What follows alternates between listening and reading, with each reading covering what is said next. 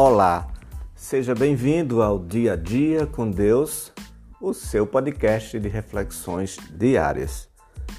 Vendo a glória de Cristo. 1 João 3, 2 Amados, agora somos filhos de Deus e ainda não se manifestou o que haveremos de ser. Sabemos que, quando ele se manifestar, seremos semelhantes a ele, porque haveremos de vê-lo como ele é.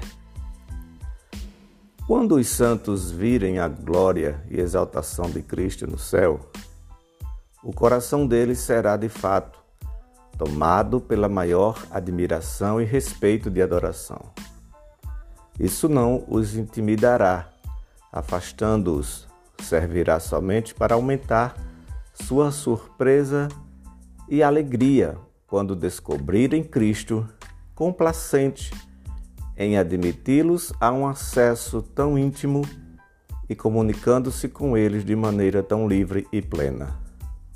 De modo que, se escolhermos a Cristo como nosso amigo e porção, no porvir seremos recebidos por Ele, para que nada impeça o mais pleno usufruir dele para satisfazer os maiores anseios da nossa alma.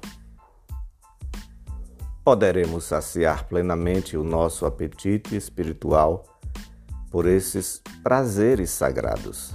Então, Cristo dirá, como em Cântico dos Cânticos 5:1: Comei e bebei, amigos. Bebei fartamente, ó amados e esse será o nosso entretenimento durante toda a eternidade.